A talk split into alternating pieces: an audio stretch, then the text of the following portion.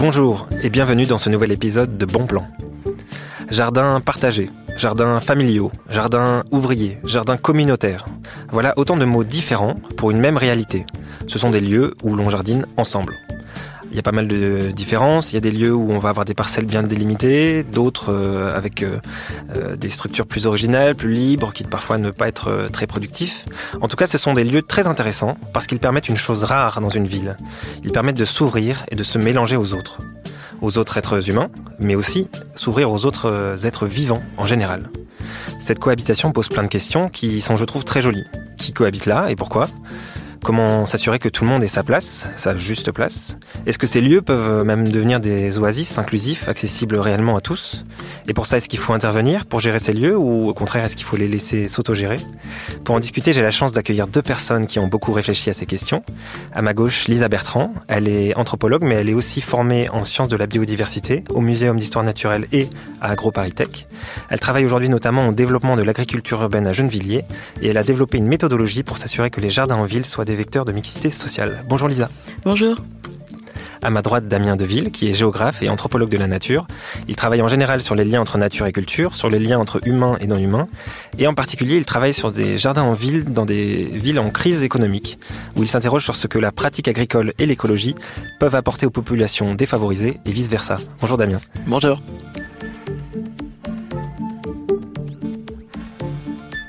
Vous avez tous les deux un parcours qui mêle euh, à la fois euh, l'anthropologie et euh, les sciences de l'environnement, et vous avez tous les deux choisi comme terrain les jardins en ville.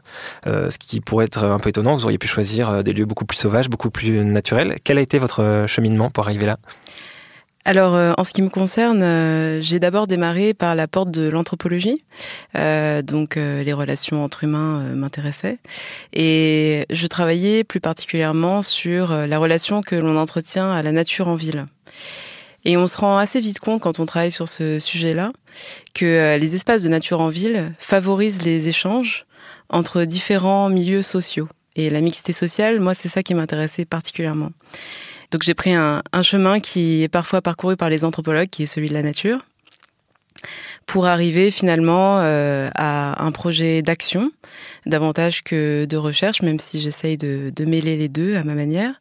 Euh, mais j'ai trouvé que c'était vraiment la façon la plus intéressante de mettre en pratique euh, l'anthropologie de la nature, c'était de créer ces espaces. Et vous, Damien? Alors moi de mon côté, c'est vrai que j'ai commencé plutôt euh, sur des problématiques liées à la biodiversité. J'étais très branché euh, protection des grandes espèces sauvages. Je voyais ma vie euh, quelque part en Afrique, etc. Et puis c'est une expérience professionnelle, un stage en fait, en Australie, qui m'a montré qu'au fond ça avait peu de sens y compris pour protéger la biodiversité, mais aussi pour l'émancipation des populations humaines, que de continuer à séparer les espaces de conservation d'un côté et les espaces de développement de l'autre. Je me suis dit, au fond, est-ce qu'il n'y a pas, dans des politiques modernes, contemporaines, des façons, des méthodes de travailler la coexistence, des espaces partagés, des espaces où on se rencontre entre humains et non humains, qui permettent une émancipation réciproque? Et c'est comme ça que je suis plutôt allé vers l'anthropologie, où j'ai rencontré Lisa d'ailleurs sur les bancs du Muséum d'histoire naturelle de Paris. Et puis aujourd'hui, mon sujet de thèse, c'est un peu la continuité logique de, de ça. C'est Effectivement, euh, l'anthropologie sonne très exotique aux oreilles des gens. On a tendance à penser les anthropologues comme des aventuriers qui partent à l'autre bout du monde. Et en même temps, dans les sociétés modernes, il y a plein de points de rupture aussi qui sont liés à des nouvelles précarités, qui sont liés à des crises sociales et environnementales qu'il s'agit de questionner. Et l'anthropologie permet ça, permet de se dire au fait, au fond, c'est au fondement des concepts de l'humanité, des concepts des sociétés occidentales qu'il y a peut-être un problème. Et l'anthropologie de la nature forge l'hypothèse que les crises sociales et environnementales qu'on connaît aujourd'hui prennent en partie leur source dans la dualité entre nature et culture. Et la ville, la ville moderne, est la forme spatiale contemporaine de cette dualité. En fait, en, ville, on vit déconnecté des grands cercles naturels, du cycle des saisons, etc. Et les jardins en ville sont cette rupture-là. En fait, on a tendance à retourner à la terre parce que justement, il manque quelque chose en ville. Et ça m'intéressait de comprendre qu'est-ce qui se joue dans ces jardins-là alors justement, qu'est-ce qui vient euh, jardiner dans, ces jardins? Qui, on voit jardiner dans ces jardins partagés euh, en ville? Alors c'est un public euh, très diversifié, je pense que ça dépend beaucoup des territoires et des enjeux propres à chaque ville. Moi dans ma thèse, je travaille plutôt sur les villes petites et moyennes qui ont aujourd'hui des difficultés sociales et économiques, c'est-à-dire que les territoires sont pensés comme une entreprise dans les politiques de développement, c'est-à-dire qu'ils se doivent d'être compétitifs. C'est ce que l'économiste Olivier Bouba-Olga appelle la trajectoire de la CAM, compétitivité, attractivité, métropolisation et excellence. Et dans ce jeu, en fait, les métropoles ont la cote, elles ont tendance à phagocyter le reste des territoires et les villes petites et moyennes, elles, sont perforées par des nouveaux processus de précarité. Du coup, dans les villes dans lesquelles je travaille, c'est plutôt des populations en situation de précarité, soit précarité financière, c'est-à-dire qu'elles ont de tout petits salaires, soit d'autres types de précarité, sociale, liée à la solitude, liée à un problème de santé. Et le jardin est une forme thérapeutique ou une forme qui permet de lutter contre différents processus de précarité. D'accord. Et vous, Lisa, à Gennevilliers, vous voyez des, des publics euh, semblables ou c'est différent? Alors, ce qui est intéressant avec euh, l'agriculture urbaine, c'est que euh, tout le monde y arrive pour une raison différente. Euh, donc, ce qu'on peut voir, c'est que il y a des personnes qui viennent pour vraiment produire leur alimentation. Euh, pour schématiser et simplifier un petit peu, on pourrait dire que c'est une préoccupation plutôt issue des classes populaires. Et il y a d'autres personnes euh, qui sont plutôt intéressées par la construction d'une vie de quartier, par le fait d'éduquer leurs enfants à avoir une plante qui pousse et à la cuisiner, et d'autres préoccupations de ce type qui pourraient, encore une fois pour schématiser, être attachées plutôt à des préoccupations de classe aisée, on va dire ça comme ça. Et l'intérêt de l'agriculture urbaine, puisqu'elle amène des gens issus de, milieux très différents euh, sur un même espace, sur une même unité géographique, et c'est vraiment la définition de la, de la mixité sociale.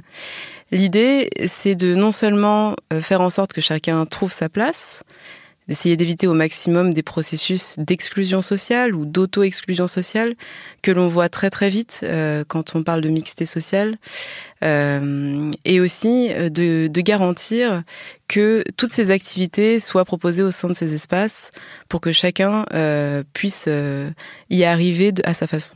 Voilà. Donc, par exemple, à Gennevilliers, on a, on est sur une ville plutôt populaire, mais avec des profils sociaux très différents. Euh, c'est-à-dire euh, avec des, des, revenus différents, euh, issus de communautés différentes, euh, des âges différents, des genres bien sûr différents. Et l'idée, c'est de, de, voir toutes ces personnes se réunir euh, au même endroit et surtout co-construire un projet ensemble. Euh, c'est pas simplement du voisinage, c'est vraiment essayer de, de, tisser des liens pour construire un, un projet de quartier et, et, même parfois de vie hein, ensemble, de vie collective.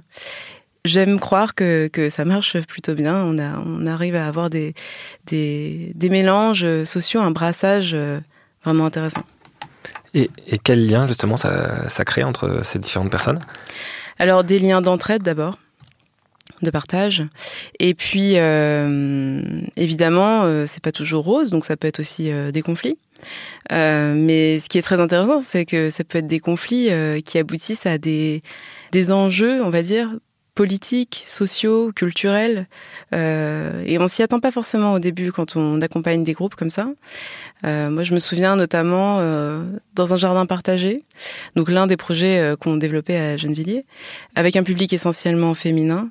Il y avait une certaine tension entre euh, euh, entre entre ces femmes, notamment liée à la question du port du voile d'une partie d'entre elles, de façon assez naturelle dans le jardin, enfin en tout cas de façon assez décontractée. L'une des participantes demande à l'autre euh, mais comment tu arrives à jardiner avec euh, ton voile euh, je, je comprends pas, etc. Tu ferais mieux de l'enlever. Évidemment, la personne qui portait le voile réagit en expliquant que ben non, c'est pas, un accessoire qu'on enlève sous prétexte que c'est pas pratique, etc. Et c'est engagé une discussion vraiment très intéressante sur un sujet qui pourtant cristallise énormément de conflits ou de tensions si on organise, mettons, une réunion publique à propos du voile et du port du voile. Je suis absolument persuadée, et on le voit hein, au quotidien sur ce type de projet, que l'agriculture urbaine euh, permet euh, d'avoir un espace où les échanges euh, sont plus faciles. On arrive à dépasser des ruptures sociales, des fractures, comme Damien l'évoquait tout à l'heure, dans ce type d'espace. Parce qu'on est justement ni dans le privé, ni dans le public. On est dans quelque chose d'intermédiaire où tout le monde peut avoir une place et où on peut confronter un petit peu ses idées de façon plus libre. Justement, sur, la place des femmes dans ces jardins partagés, on va écouter tout de suite un extrait d'un podcast euh, qui a été réalisé par le Guardian en 2015. Et on entendait euh, plusieurs néo-jardinières raconter leur découverte des jardins partagés donc euh, en Angleterre. This interesting thing about being a young woman coming onto a place which was predominantly about an older male experience and then kind of negotiating I mean, now Absolutely. I sit on my committee, you sit yeah. on your committee. Like, I found there's been some really interesting elements about that whole negotiation of how I'm perceived, of how, you know, how I've changed my allotments by my kind of just by my being a woman and having an attitude about it. Yeah. Yes, I, I do get still some quite a lot of unwanted advice from my uh, next one, and I nod and smile sweetly. yeah, I, I, remember going to my first, when I did have an allotment, going to my first committee meeting and literally walking in the door and sort of pin drop moment where oh my god it's a woman and she's under 60 and you know it can be in a very intimidating place to start the whole language of rods and poles and you just get into that thing where you're not quite sure where you fit into this pattern. Donc pour pour euh, résumer résumer et traduire rapidement, en fait, euh, il y a plusieurs euh, participantes à cette discussion. Il y en a une qui interroge l'autre en lui disant que elles ont elles ont sûrement vécu la même chose, c'est-à-dire le fait d'arriver dans en, tant que femme quadragénaire dans un lieu d'ordinaire fréquenté par des hommes plus âgés. elle lui dit qu'elle a senti que c'était difficile, qu'il y avait des frictions de trouver sa, sa place. Et l'autre répond que elle a notamment reçu beaucoup de conseils qu'elle n'avait pas demandé. Sous-entendu, tu es une femme, tu ne sais pas faire, je t'explique comment tu dois faire. Et il y en a une autre qui répond que c'est assez intimidant en fait d'être regardé beaucoup par tout le monde euh, et de pas avoir les mêmes mots, le même vocabulaire et de sentir qu'on correspond pas euh, au modèle habituel. Est-ce que c'est quelque chose que vous avez vu à Gennevilliers, Lisa alors à Gennevilliers, euh, on a un public vraiment novice pour, pour la plupart des individus qui, qui, s'engagent sur nos projets. Euh, donc c'est à la fois une chance parce que tout le monde part du même niveau, donc euh, c'est-à-dire niveau zéro.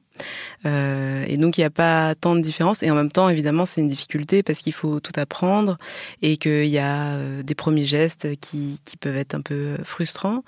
Euh, par contre, ce que, j'observe très nettement à Gennevilliers, c'est qu'on on a une prédominance des femmes dans les, dans les espaces d'agriculture urbaine assez forte, alors qu'on a aussi des jardins familiaux, donc ce qu'on appelait autrefois des jardins ouvriers, où là on est sur de la production alimentaire un peu plus poussée, euh, chacun a son espace, etc. C'est un peu un modèle différent.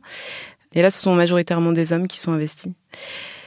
Donc, il y a une étude qui avait été euh, faite euh, par un groupe qui s'appelle euh, Les Urbaines, qui est un, un groupe euh, d'écriture de femmes dans les Hauts-de-Seine, euh, qui, qui abordait ce point-là en 2016. Et la conclusion, c'était de dire que les femmes trouvaient dans les espaces d'agriculture urbaine, dans les jardins partagés par exemple, euh, des façons, des nouvelles façons d'être à la ville, des nouvelles façons de s'approprier un espace qui ne leur appartient pas vraiment et qui sont aussi des espaces où elles peuvent se retrouver. Et euh, la force du groupe, euh, du groupe de femmes dans les jardins partagés, ça c'est quelque chose qu'on observe vraiment bien. Oui, parce que c'est en fait très rare un, espace dans la ville où que les femmes peuvent s'approprier. Euh, il, y a, très peu d'autres, exemples en fait. Exactement. Et euh, là-dessus, on a, on a vraiment beaucoup de progrès à faire. Euh, tous les espaces qui sont aménagés dans la ville excluent pour la plupart les femmes. Les projets d'agriculture urbaine, à leur façon et de, pas forcément de, de façon consciente ou voulue par les, par les chargés de projet, mais c'est comme ça que ça se passe. Ces espaces sont appropriés par les femmes. Et euh, c'est un axe qui me paraît vraiment intéressant à développer maintenant. Et vous savez pourquoi ces, ces espaces-là sont appropriés par les femmes alors que les jardins euh, familiaux, euh, moi je me souviens que quand j'étais adolescent, je vivais à côté de, de, jardins familiaux, il y avait que des vieux hommes en fait. Pourquoi, pourquoi les, les, les jardins euh, partagés en ville sont appropriés par les femmes? Encore une fois, je pense que c'est une, une, façon de, de s'approprier la ville, l'espace public qui n'est pas vraiment public, c'est un espace, on va dire, semi-public. Il faut faire Enfin, il faut appartenir à un groupe pour pouvoir y entrer, au groupe de jardin partagé. Le jardin partagé est vraiment à l'intérieur de la ville, il est à l'intérieur du tissu urbain. Euh, généralement, les jardins familiaux sont plutôt en périphérie, euh, donc ça permet aussi euh, d'avoir accès plus facilement à ces espaces, euh, vraiment au pied de chez soi. Et je pense que les, les femmes euh, sont très heureuses d'avoir des espaces un peu intermédiaires où elles peuvent se, se retrouver effectivement. Et vous, Damien, qui avez travaillé donc euh, euh, sur des, villes petites et moyennes, euh, donc avec sûrement des, profils de jardins qui sont un peu différents, un peu moins urbains, est-ce que vous, constatez que les femmes arrivent mieux à s'approprier ces espaces aussi, ou c'est différent? Alors c'est vrai que moi dans, dans les villes que j'ai pu étudier, c'est un peu le contraire de ce qui se passe en métropole. C'est que les jardins sont l'héritage des jardins ouvriers qui prennent différentes formes aujourd'hui, soit des jardins familiaux, c'est-à-dire que la parcelle est privée, louée, par exemple par des jardiniers, ou même les jardiniers ont racheté la parcelle, en fait, et du coup la jardine à titre privé, ou ça prend davantage des formes associatives, mais les parcelles sont toujours très grandes et individualisées. Du coup, c'est surtout des hommes dans les villes, dans les villes moyennes, et effectivement des hommes souvent assez âgés, soit en fin de carrière, soit au chômage. Il n'empêche qu'il y a quand même quelques femmes, et c'est intéressant de voir les relations qui s'installent entre cette majorité d'hommes et cette minorité de femmes dans ces jardins. Encore une fois, dans les, dans les villes moyennes, on est peu sur des formes collectives, c'est-à-dire que chacun a un petit peu sa parcelle et chacun gère sa parcelle comme il le souhaite. Les parcelles peuvent être très grandes, elles peuvent atteindre jusqu'à 500 mètres carrés, 600 mètres carrés, donc la production est potentiellement très importante. Et c'est vrai que si les jardiniers, en tout cas c'est ce que j'ai vu dans les terrains d'études que j'ai fréquentés, c'est peut-être pas le cas partout, mais les jardinières sont pas vues comme une personne ressource pour les pratiques agronomiques à l'échelle du jardin, mais elle va être vue comme une personne ressource pour d'autres choses. Des conseils dans la gestion du collectif, par exemple. Quand il y a des conflits entre les jardiniers, elles sont, les femmes sont parfois mises en avant pour jouer le rôle de négociatrice. Dans la façon de créer du commun aussi, euh, c'est une anecdote, mais ça veut dire beaucoup de choses, je crois. C'est par exemple à 16 heures, à Alès, dans une rue où il y a pas mal de jardins, tout le monde va chez Antoinette, la seule jardinière du coin pour boire le café ou le thé. Euh, voilà, donc elles ont cette capacité à créer, pourquoi, chez elle commun. Pourquoi chez elle Bah ça c'est une bonne question. Je pense que alors deux choses. C'est d'une part, euh, elle a aménagé son jardin avec des lieux de détente de manière euh, très prononcée, très grand, contrairement aux autres jardiniers où presque tout le jardin est dédié à la production agricole. Mais également, je crois par la sensibilité qu'elle apporte au jardin. C'est une femme, en l'occurrence, très douce, très aimante des, des uns et des autres grâce à elle, j'ai pu actionner mes recherches d'ailleurs. C'est elle qui m'a amené aux autres jardiniers. Donc ça prouve à quel point elle a ce rôle en fait de rempart quelque part, de mise en lien avec les autres jardiniers. Et de manière générale, ce qu'on observe dans les jardins, c'est-à-dire que au fond, les pratiques agricoles vont beaucoup dépendre euh, du parcours de vie de chacun, des idéologies qui animent chacun, mais que par la somme des, des parties, si j'ose dire, par la somme des trajectoires de vie de ces individus, on crée un collectif qui permet une autonomisation de chacun. En fait, c'est-à-dire que en tout cas dans les jardins de la précarité, cette sortie ou cette façon de lutter contre la précarité ne serait beaucoup moins efficiente si les jardiniers seraient seuls dans leur jardin. La mise en collectif crée quelque chose qui est bien supérieur à la somme des parties, c'est-à-dire quelque chose qui participe à l'autonomisation de chacun. Est-ce que vous voyez des différences dans les pratiques? Parce que ça, me rappelle en fait euh, le courant de pensée écoféministe qui dit qu'il y a des, parallèles en fait entre les formes de domination euh, sur la nature et les formes de, domination euh, des hommes, des femmes par les hommes. Est-ce que du coup vous voyez ce parallèle-là aussi en action dans les jardins? Alors, ce qu'on peut, ce qu'on peut voir effectivement, euh, euh, comme le montrait l'extrait euh, qu'on vient de qu'on vient d'entendre, en termes de domination, c'est effectivement, bah, typiquement du, du mansplaining, donc les femmes qui s'engagent sur sur la thématique du jardinage peuvent entendre des conseils qu'elles n'ont même pas demandé sur parce que voilà, est-ce que physiquement ça va aller, est-ce que est-ce qu'elles ont besoin d'aide, etc. Alors personnellement sur les terrains à Gennevilliers j'ai pas trop euh, euh, rencontré euh, ce type de d'enjeu, ou en tout cas, j'en ai pas vu ou entendu parler. en revanche. via le blog que je tiens, La Ville Pousse, souvent je, je, reçois des messages de femmes qui, qui même se sentent un petit peu parfois découragés en disant mais euh, bah vous vous êtes une femme, vous faites de l'agriculture urbaine. Euh, moi on m'a dit que c'était un peu compliqué quand même, euh, qu'il fallait être très présente et puis physiquement fallait avoir la capacité de le faire, etc. Et c'est vrai qu'il y a une certaine récurrence dans ces messages qui m'a surprise au début parce que je me suis dit c'est c'est assez enfin c'est assez révélateur quand même de voilà, les femmes qui veulent s'engager sur une activité euh, de loisir euh, comme une autre, euh, se voir amener à leurs conditions physiques supposément inférieures, ça m'avait assez choqué, effectivement. Et vous leur répondez quoi à ces femmes qui vous écrivent? Bah, d'y aller à fond, d'aller jardiner. C'est marrant parce que dans, dans, le podcast que je citais tout à l'heure, il y avait exactement le, le même conseil. Euh, les femmes disaient que donc elles avaient parfois des, des, des frictions avec euh, ces hommes sur, le, sur place qui leur donnaient des conseils qu'elles n'avaient pas demandé et qu'elles, elles trouvaient justement le, le, le de, de, plus de, de, liens grâce aux réseaux sociaux et sur Internet en fait avec d'autres femmes qui jardinent et là elles arrivaient à échanger de manière, de manière plus agréable. Mais pour rebondir sur ce que disait Damien tout à l'heure, euh, il y a aussi euh, une chose sur laquelle je suis, tout à fait d'accord.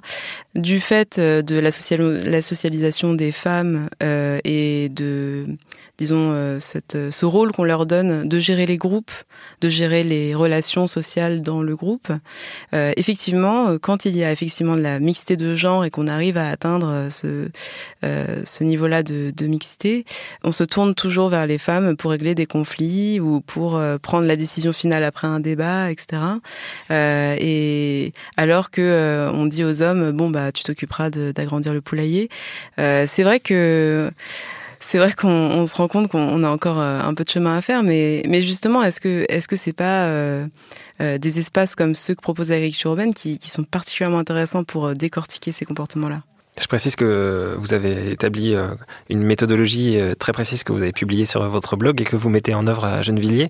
Est-ce que vous avez d'autres conseils comme ça concrets à mettre en œuvre? Pour favoriser la mixité sociale?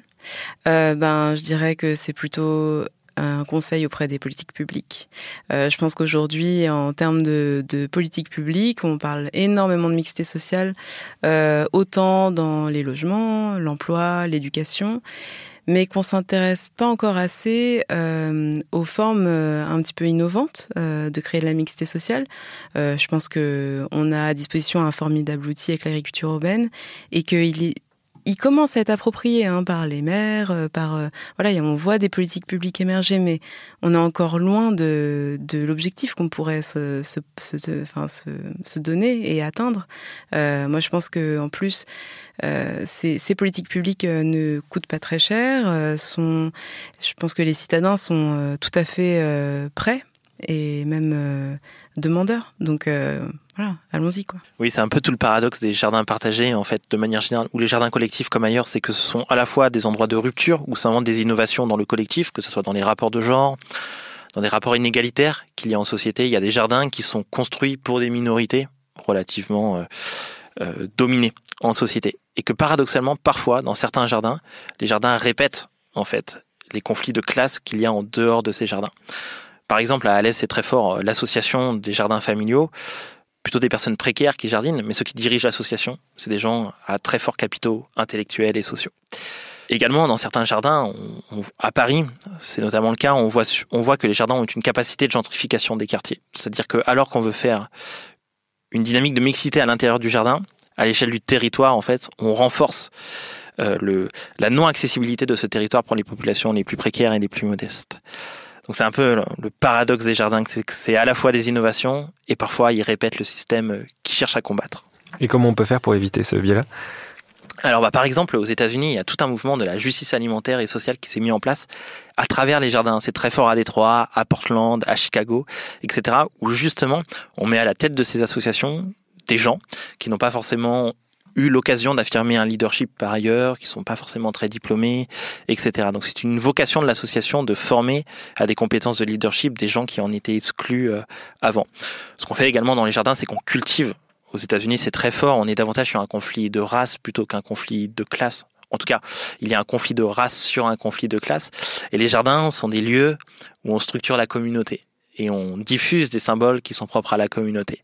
Entre deux techniques de jardinage, dans un jardin qui porte la cause noire, on va parler de Martin Luther King, de Thomas Sankara, etc. Donc ça devient des lieux, comme le disait Lisa tout à l'heure, hein, qui dépassent de très loin le jardinage pour devenir des lieux de militantisme en fonction des trajectoires de vie de chacun. Est-ce que ça passe par la défense de certaines pratiques? Je sais que, par exemple, dans les, jardins où jardinent plutôt euh, des personnes euh, âgées et blanches, euh, en tout cas, là d'où je viens, on voit beaucoup de, techniques assez traditionnelles. Alors, il n'y a, plus d'usage de, de, pesticides, mais on va beaucoup retourner la terre, beaucoup lutter contre les plantes qui sont soi-disant mauvaises, etc. Est-ce que on voit aussi ce, décalage-là dans les pratiques? Oui, alors c'est vrai que les pratiques sont parfois euh, pas forcément écolo. Alors tout dépend justement de la, de la forme d'animation qu'il y a dans le jardin. Quand c'est sous forme euh, associative, quand c'est très en fait hiérarchisé, souvent l'association préconise des pratiques qui correspondent au cahier des charges de l'agriculture biologique. Lorsqu'on est sur des jardins plutôt informels, euh, sur ou sur des jardins où, où, le foncier est privé, le jardinier fait ce qu'il veut dans son jardin, on est plutôt sur effectivement d'anciennes pratiques. Ce qui n'empêche pas un certain apprentissage. Et cet apprentissage vers des techniques un peu plus écolo. Et cet apprentissage, ça c'est quelque chose qui m'a bouleversé à l'aise. Je ne sais pas si c'est le cas à Gennevilliers, Elisa pour en parler, mais il ne se fait pas dans les espaces qui sont propres au jardin. Il se fait dans d'autres types d'espaces qui deviennent connectés au jardin. Ça peut être les réseaux sociaux, dans des groupes un peu euh, permaculture, agroécologie, il y en a plein. Mais également, bah, à Alès, par exemple, c'est au boulodrome. Au boulodrome, c'est là où toutes les populations, plutôt euh, des classes populaires, se retrouvent on y retrouve tous les jardiniers. Et ils parlent beaucoup de leur jardin et de leurs pratiques agricoles de manière générale. On s'échange même des livres, je l'ai vu, des livres pour jardiner avec la lune, pratiquer la, la permaculture, etc. Donc c'est ça qui est super intéressant, c'est qu'au fond, euh, le jardin participe à une territorialité beaucoup plus importante que le simple espace du jardin. Peut-être une, une autre anecdote pour montrer un peu ce processus-là c'est que euh, Alès, c'est une ville qui s'est inventée par les industries, euh, par les mines notamment, et qui a accueilli des populations venues d'ailleurs pour travailler dans les mines. Autrement dit, c'est une ville qui s'est déconnectée de sa campagne, de son territoire, territoire pourtant magnifique, c'est les Cévennes. Et du coup, il y a beaucoup de populations qui n'ont jamais pratiqué les Cévennes, populations d'origine algérienne ou autre. Le jardin leur permet de se réapproprier la campagne, parce qu'ils vont chercher des aiguilles de pin dans la forêt pour euh, amender leurs parcelles, parce qu'ils vont aux champignons, qui vendent d'ailleurs par, ailleurs ou autre. Mais en tout cas, le jardin est un dialogue, est une frontière entre la ville et le monde qui s'étend au-delà. Et tout à l'heure, on parlait de ces villes un peu très compétitives, qui sont un petit peu néolibérales. Il peut y avoir également un processus où les villes se réinventent par leur singularité, à travers des nouvelles politiques de développement, par des liens renouvelés entre ville et campagne. Et les jardins peuvent être des espaces prometteurs pour permettre ce lien. Oui, je suis tout à fait d'accord avec euh, Damien. Euh, euh, ce que j'ajouterais aussi, c'est en ce qui concerne les, jardins, en tout cas franciliens, on va dire. ce qui est ce qui est drôle, c'est de voir un peu ce qui est cultivé, qui révèle énormément sur les origines des uns et des autres, et puis aussi l'ouverture sur le monde. dans ces petits jardins, on parle de petits espaces, hein, mais ce que ça représente en termes d'ouverture sur le monde, on a des piments de telle région, on a des variétés qu'on n'a jamais vues en supermarché euh, dans le coin, etc. Et, je pense que ça participe aussi à la construction d'une identité propre. Et là, on, revient au fait que on essaye de créer un, lieu euh, euh, commun, un lieu où tout le monde s'y retrouve, avec la particularité de chacun. Et chacun va amener, bah voilà, une nouvelle variété, euh, va vouloir euh, croiser avec avec telle ou telle autre variété. Et c'est c'est vraiment intéressant. Et euh, l'intérêt pour euh, la permaculture euh, ou pour d'autres pratiques culturelles agroécologiques naît aussi de, de cet enjeu-là, je pense. On remarque que les, les jardiniers ont de plus en plus d'intérêt à aller vers ce type de, de pratiques pour pouvoir faire un peu bah, ce qu'ils ont envie de faire, et notamment les semences libres. voilà, toutes ces questions-là préoccupent beaucoup les, les jardiniers en ville que, que moi je rencontre en tout cas. Et ça, c'est assez intéressant. On va écouter un autre extrait qui concerne une émission qu'on avait enregistrée l'an dernier, en avril 2018. Euh, donc pour Bon Plan, c'était l'histoire d'Olivier Pinali qui avait créé au début des années 2000 à Paris un jardin appelé le Jardin Solidaire. Euh, donc à l'époque, c'était assez nouveau comme démarche. Il avait défriché un terrain vague, il avait convaincu ses voisins de l'y rejoindre. Il avait consacré cinq années de sa vie en fait euh, à essayer d'en faire un lieu vraiment de liberté, de joie et de récolte. Euh, L'expérience avait vraiment soudé les différentes communautés du quartier et elle a inspiré en fait bon nombre de, de jardins partagés aujourd'hui à Paris. On l'écoute. Un jardin pour tous, voilà ce qu'il faut dire. C'est-à-dire c'est un jardin où tout le monde est le bienvenu, euh, quelle que soit la population et, que, et, et, pour quoi que ce soit à, à, faire, que ce soit pour planter, pique-niquer ou s'amuser. Il y a vraiment une activité de, de jardinage, quoi. Donc euh, voilà, les deux étaient très intimement liés, quoi, le, le social et l'esthétique. Et, et ça va bien ensemble? Oui, oui, bien sûr, bien sûr que ça va ensemble. Il n'y a aucun problème. Euh, les gens venaient planter ce qu'ils voulaient. Il y avait toujours des pots euh, pour ceux qui n'amenaient pas de plantes. Euh, ils pouvaient planter à peu près où ils voulaient, faire ce qu'ils voulaient dans le jardin. Il y avait une grande liberté de d'action de, de, qu'il y avait des zones délimitées, mais il n'y avait pas de partie privative où chacun pouvait faire ce qu'il voulait. Il pouvait faire ce qu'il voulait dans tout le jardin. voilà, ça n'a jamais posé de problème. en fait, les gens d'eux-mêmes, ils plantent plus plutôt là où il y a déjà des choses, ou voilà, ils plantent pas au milieu des allées, quoi. Ça leur vient pas à l'esprit. Il y a, une sorte de, bon sens quand même. Donc je, je voyais pas la nécessité de faire des petits carrés privatifs où, où chacun aurait pu faire ce qu'il voulait. Il pouvait faire ce qu'il voulait dans tout le jardin. Ce qui m'avait beaucoup intéressé dans la démarche d'Olivier Pinali, c'est que c'est qu'il avait vraiment voulu que ce soit un lieu de liberté, que chacun pouvait s'approprier à sa façon. Et c'est ça qui avait fait de ce lieu une référence aujourd'hui. Est-ce que c'est c'est une valeur que vous retrouvez beaucoup, cette, cette, ce besoin de, liberté dans ces jardins? Oui, alors tout à fait. Moi, c'est ça qui m'a le plus marqué en fait au début de ma thèse, et c'était vraiment l'anti-hypothèse par rapport aux, hypothèses scientifiques que j'avais posées au départ, c'est que je m'étais dit, au fond, ces jardins permettent de réduire la précarité. Grosso modo, c'était ça ma, mon hypothèse. Et je me suis rendu compte qu'en fait, pas tellement, euh, voire même ils accentuaient les processus de précarité, à commencer par le fait que même si un jardinier vend un peu ses produits, il ne gagnera jamais autant d'argent qu'un SMIC, c'est même beaucoup plus bas. Par contre, ça invente dans ces jardins une dimension libertaire qui est très forte, une liberté qui est liée à avoir un espace qui nous est propre, qu'on peut gérer comme on veut, avoir un espace qui permet de s'échapper un peu des tours HLM où l'espace est plus confiné et la vie est plus confinée. Avoir également une capacité à créer du lien, donc Lisa parlait un peu euh, du lien social, il y a également un lien avec les non-humains qui est très fort. Euh, ça, c'est propre à l'anthropologie de la nature. Comment recréer des agencements entre humains et non-humains qui participent à l'émancipation de tous. Et les jardins, c'est vraiment le cas. Bon, avec toutes les semences hein, qui sont plantées avec la lune, lorsqu'on jardine avec la lune, c'est des liens très forts avec le cosmos, comme on dit, mais également avec les fantômes. C'est quelque chose que je cite beaucoup parce que je trouve ça très beau. C'est-à-dire que dans les jardins, on trouve plein de symboles qui sont liés aux générations qui ont pratiqué le territoire avant. Ça peut être un vieux sécateur qu'on utilise parce qu'il appartient au grand-père, plus du tout efficace, mais puisqu'il appartenait au grand-père, ça nous tient à cœur de, l'utiliser. Ça peut être une lampe euh, à huile qui servait à s'éclairer dans les mines, qui appartenait à un oncle ou autre aujourd'hui décédé. On trouve tous ces symboles dans le jardin, et ça rejoint d'ailleurs les propos d'Olivier, où ces jardins, même quand la vocation économique et agronomique est très forte, le jardin est tout le temps esthétisé. Il y a énormément de symboles qui participent à la construction de soi, de manière générale pour les jardiniers. Donc ça, c'est quelque chose qui est effectivement très fort. Une autre population qui vit pas très loin d'Alès, c'est les néo-ruraux des Cévennes. Quand on, quand on les questionne un petit peu sur pourquoi ils ont tout quitté pour partir euh, au fin fond des Cévennes, ils parlent toujours de liberté. C'est une liberté qui, selon moi, n'a rien à voir avec les premiers penseurs de la liberté, Tocqueville, etc. C'est une liberté aussi qui n'a rien à voir, bien sûr, avec la liberté néolibérale au sens capitaliste du terme. C'est une liberté qui semble se construire par un lien de coexistence entre un territoire et des humains, entre les Cévennes là et des néo-ruraux. Ce serait très intéressant pour l'écologie, de manière générale, d'essayer de comprendre ce qui fait liberté dans ces trajectoires écologistes très fortes. Je pense que là, il y a le foyer d'une innovation sociale et politique euh, qui reste à explorer, mais qui est très prometteuse. Peut-être que le fait de pratiquer la, liberté dans un jardin, en jardinant en ville, ça donne envie de laisser aussi de la liberté aux autres êtres humains et aux non-humains qui sont autour de soi. Oui, tout à fait. Alors ça, c'est quelque chose qui est très fort. C'est l'apprentissage qui se met en place chez les jardiniers. C'est-à-dire que si un jardinier retourne à la terre euh, pour des raisons économiques au départ, dans son discours, euh, on voit que au fil du temps, il y a toute une pluralité de motivations qui se met en place. Des motivations sociales, par exemple, pour justement rencontrer des gens qu'on n'a pas l'habitude de rencontrer par ailleurs. Des motivations de l'ordre de la créativité, pouvoir faire ce que je veux de mes mains. Euh, des motivations également de l'ordre écologique. Ça me permet de voir les abeilles, de voir des oiseaux. C'est des jardiniers qui disent ça, qui n'ont pas forcément une formation écologiste. Et ça, je pense, c'est quelque chose qui s'oppose au jardin partagé dans les grandes métropoles où on retrouve plutôt des profils de militants qui sont venus au jardinage parce qu'ils ont cette sensibilité écologique. Dans les milieux plus précaires, c'est le contraire. On vient au jardinage pour des motivations économiques, mais une sensibilité écologiste se crée, écologique, pardon, se crée par l'apprentissage qu'il y a à l'intérieur des jardins.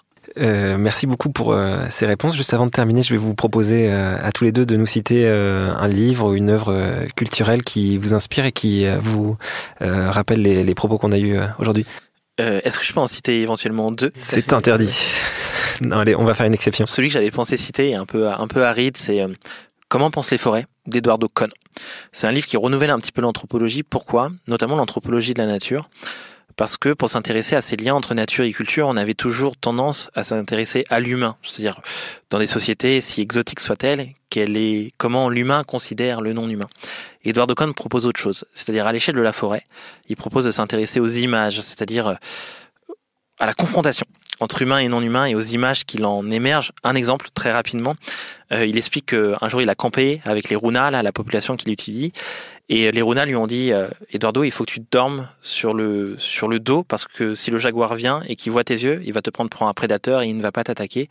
A contrario, si tu dors sur le ventre, il va te prendre pour une proie et il risque de t'attaquer. Donc là, on a une perception du jaguar des pratiques humaines qui va influencer les pratiques humaines. Donc là, on est vraiment sur une image qui se crée euh, de cette coexistence entre nature et culture. Ça permet de comprendre un espace dans sa pluralité par ses humains et ses non-humains.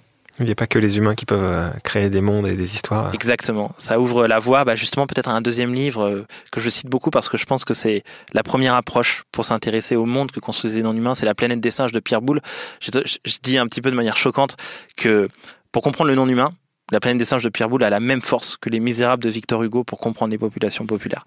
Parce qu'effectivement, c'est ça, il invite à penser que dans un zoo, la cage a toujours deux côtés en fait.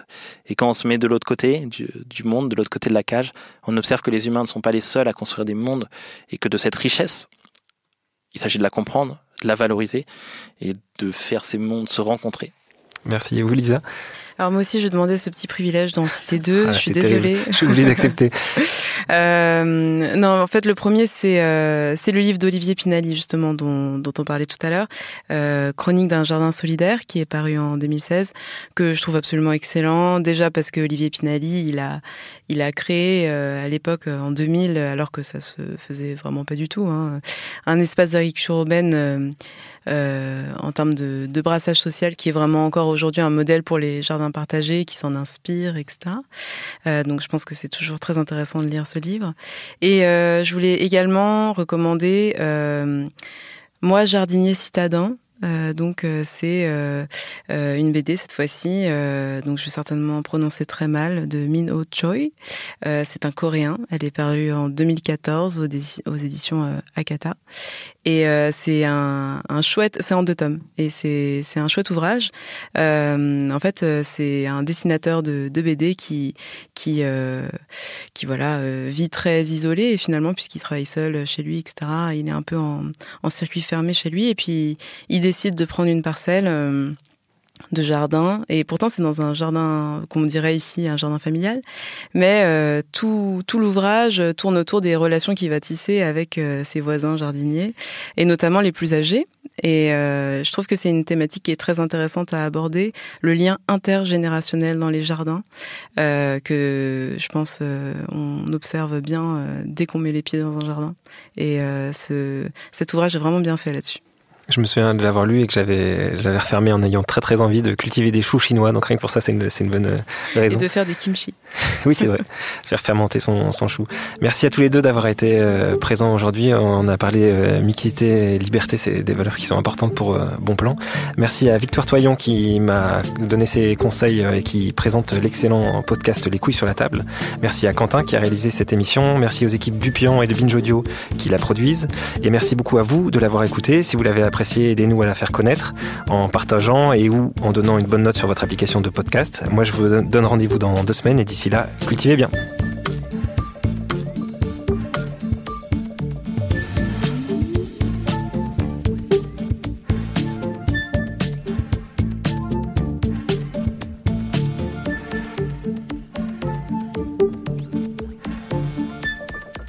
Binge